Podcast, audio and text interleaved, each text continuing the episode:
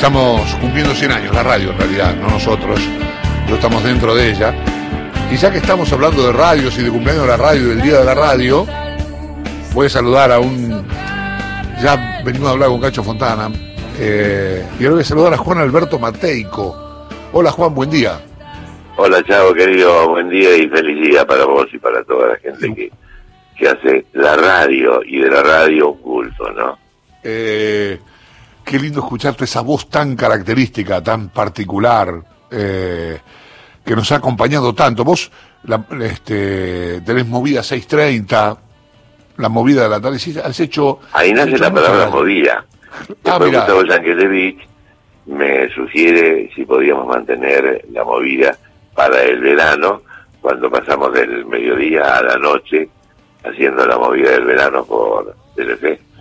Pero movida 630 nace con el trío Mirachi, con Nelly Laines, con Nito Artaza, con Cheruti, que no se conocían, y ahí se arma el- la dupla porque se estaba disolviendo Mirachi y estaba eh, naciendo un, un dúo. Y todo pasó en, en Rivadavia ya por el año 94 pero Eh, bueno también tengo el hecho de haber hecho 10 horas todos los sábados en Radio El Mundo en la era de Fernando Marín y para mí era un privilegio lo hacía con Estelita Monte que es una compañera Qué bárbaro. Estela Monte.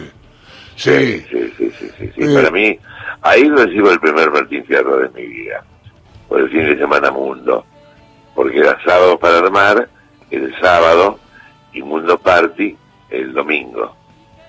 Este, pero vos eh, hice un nombre hace un ratito, un nombre que para mí marcó, me torció mi camino. Yo estaba en la Universidad de Salvador haciendo introducción al derecho, hasta que vi la imagen, escuché la imagen, escuché quién hablaba detrás de esa imagen, lo seguía, lo seguía en todos lados, eh, era un hombre que, que, que, que encandilaba, que seducía, que se veía que tenía un, un, un equipo de producción maravilloso, y fue justamente, y es Jorge Cacho Fontana, que dicho sea de paso, está bien, me comuniqué con Antonella, que ya está recuperado, está eh, de vuelta a casa, Sí. con ningún síntoma del, del COVID-19.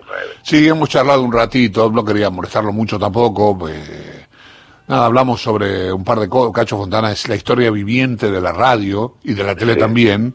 Sí, eh, porque no, no digamos tenía muy viste yo como periodista de- deportivo este él estuvo muy relacionado con el boxeo con lecture con Monzón con Loche era, es un libro Eh, y, y vos sos otro tanto pero ya estamos hablando de artistas internacionales todo el mundo siempre te asocia a Julio Iglesias que dicho sea de paso te voy a preguntar cómo está si sabes algo de cómo está sí, me llamó el mismo día que se empezó a publicar todo y está tan cercano todo.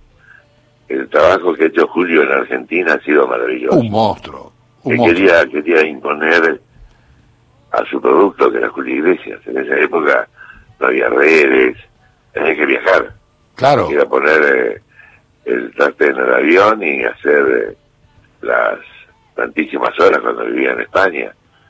Venía, estaba una semana, lo aprovechaba, volvía. Le costó mucho Argentina. No te olvides que en ese entonces Julio tenía, digo, mucha competencia. Estaba Rafael, hablo de los eh, españoles, Sí, sí, claro. ¿no? Estaba Rafael, estaba Nino Bravo, estaba Camilo Sesto. Pero él... eh, Son todos distintos. Viste que son todos distintos, ¿no? Esos que nombraste, Camilo Sesto, Nino Bravo, Rafael, este Julio. Son Sí. todo- todos distintos, todos cantantes diferentes, muy identificables. O sea, no es que fue una movida justamente de todos cantantes iguales o que todos cantaran del mismo modo. Eh, eran todos diferentes. Pero vos sabés que a Julio le costaba mucho, él ya estaba impuesto en México, que es un terreno magnífico y un campo fantástico. Estamos hablando de una cantidad de habitantes que, que, que superaban los ciento y pico de millones y tenía como, como, como ah, asignatura pendiente de Argentina. Y a mí me toca presentarlo en el Gran Rex en el año 90 y, perdón, 75. terminó, fue ovacionado y lo llamó al padre. Y le dijo, padre, he triunfado en Argentina. Le costó cuatro años, cinco, de venir, de ser perseverante. Y ahí uno va deduciendo que esto es eh, talento, obviamente es ángel, pero fundamentalmente es aspiración. Sí, mucho laburo, sí. Él, yo, yo conozco la casa donde vive, en Punta Cana. Él tiene un muelle privado y tiene problemas de desplazamiento de la pierna derecha. Entonces, Julio tuvo un accidente, resbaló en el muelle privado que tiene y se cayó uh. y golpeó justo sobre la pierna que desde que tenía 20 años cuando tuvo el accidente, que estuvo inmovilizado durante un año en la cama, donde se decía que prácticamente no iba a poder caminar nunca más. El padre lo ayudó muchísimo, un enfermero le acercó una guitarra y así arranca la historia de Julio. Pero a los 20, 21, 22, 23, disimulas un poco los problemas. Claro, lógico. Se van agudizando con el tiempo.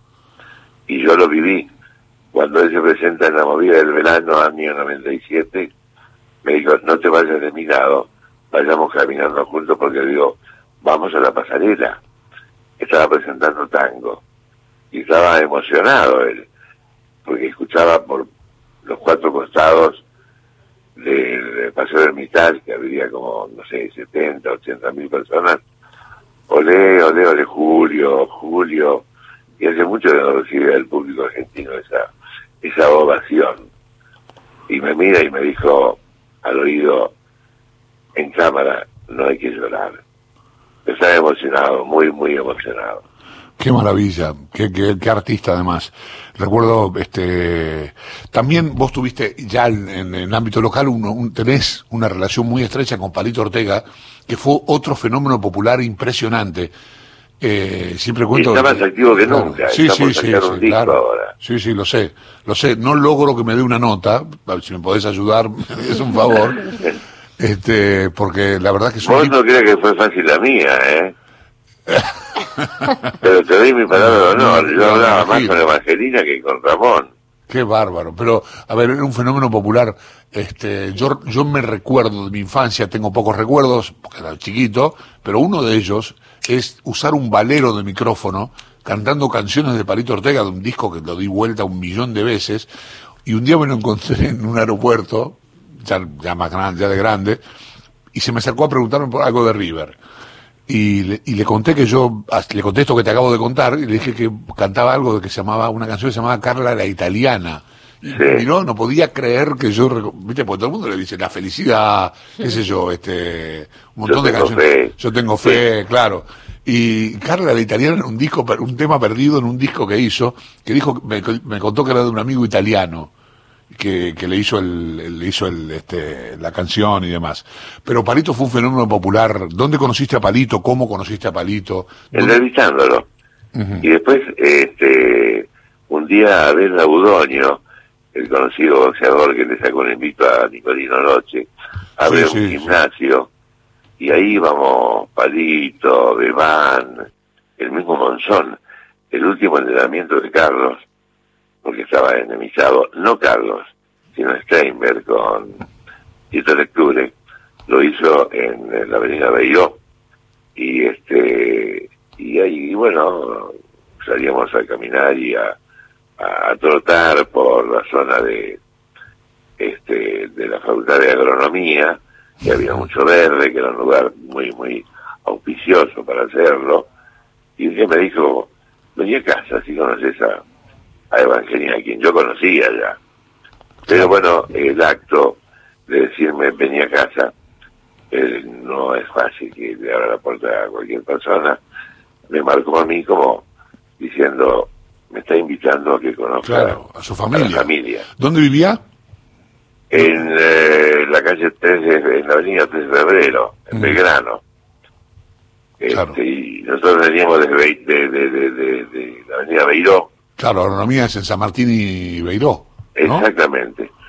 Y después me tocó compartir con él eh, cuando viajó a Miami, cuando abrió una productora, cuando la productora le funcionó fantásticamente bien. ¿Estuviste con Sinatra, eh, con él? Yo le acompañé a la Itajo. Ajá.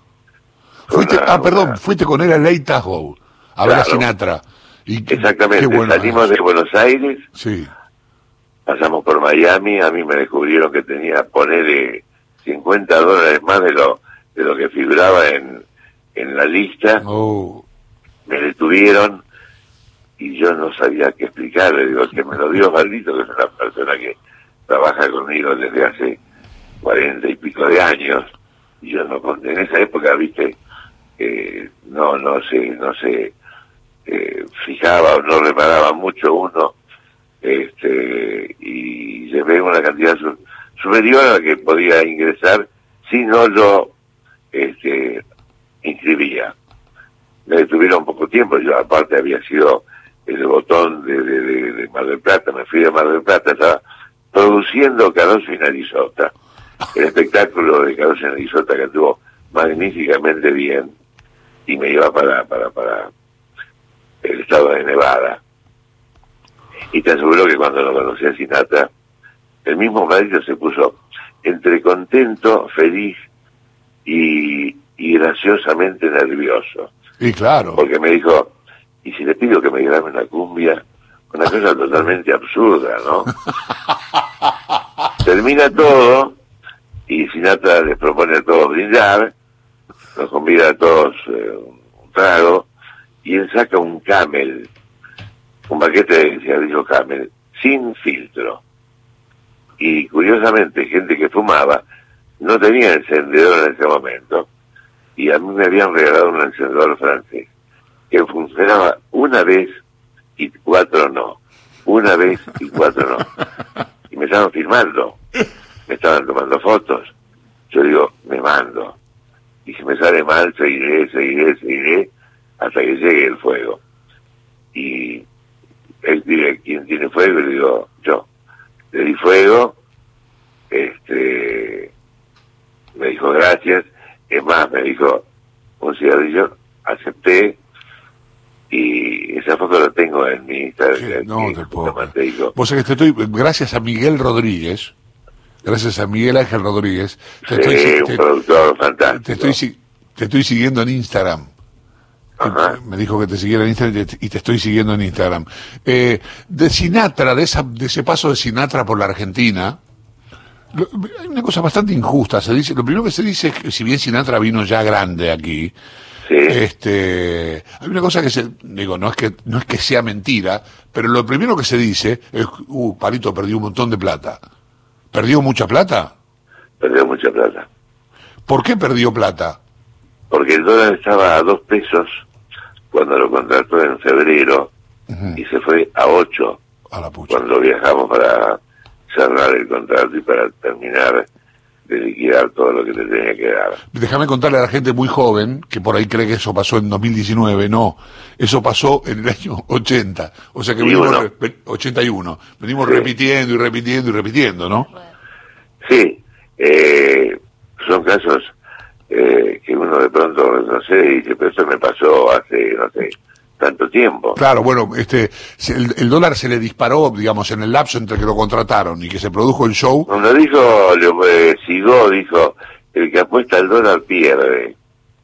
Entonces, este, cuando lo, lo contratan ah, a eh, Sinatra, el dólar estaba a 1.80 y cuando viene Sinatra, el dólar estaba a siete y medio, ocho. Oh.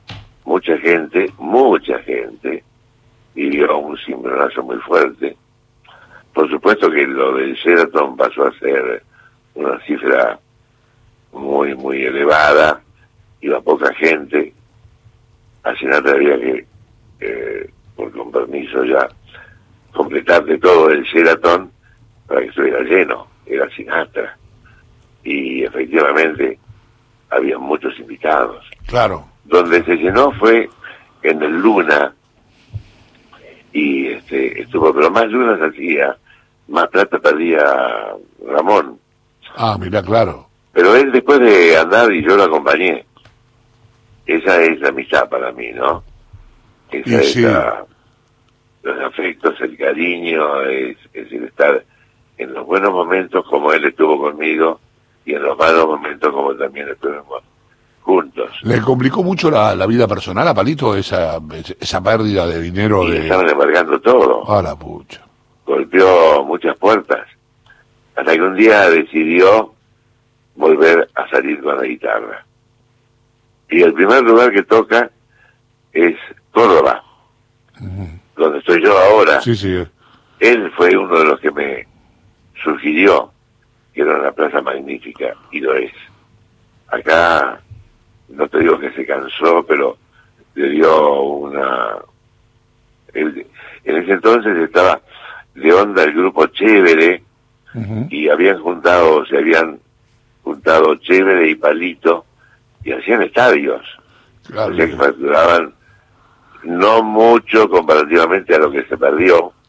No, bueno, pero la- empezó a juntarla, empezó a recuperarse. Claro, claro, claro. La música volvió a, Mm. a darle esa posibilidad hasta que tuvo una posibilidad de viajar, de abrir una productora, de que le vaya muy bien, de, de hacer un, una buena letra en el sentido de que había mucho argentino chanta que le vendían exclusividades de los programas de Olmedo y lo grababan en el, en el, en el televisor, no era que tenían los derechos, filmaban que como si tuvieran los derechos, las comunicaciones eran muy raras en esa época, muy complejas, Claro, claro, claro. y había un presidente de Telemundo que tenía una profunda admiración por Palito y por la, las canciones de Palito y por las películas de Palito. Las películas son- Por lo tanto, pasó a ser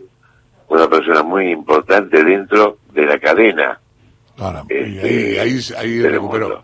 Eh, también, digamos, ya voy a hablar, ya quiero que me digas en un ratito más por, por qué te fuiste a Córdoba, por qué elegiste Córdoba. Pero, Sí. este, ¿con Ricky Martin tuviste una relación así tan cercana? No. Con- Sí. Sí, Sí, porque eh, Ricky vino a Radio del Mundo cuando empezaba.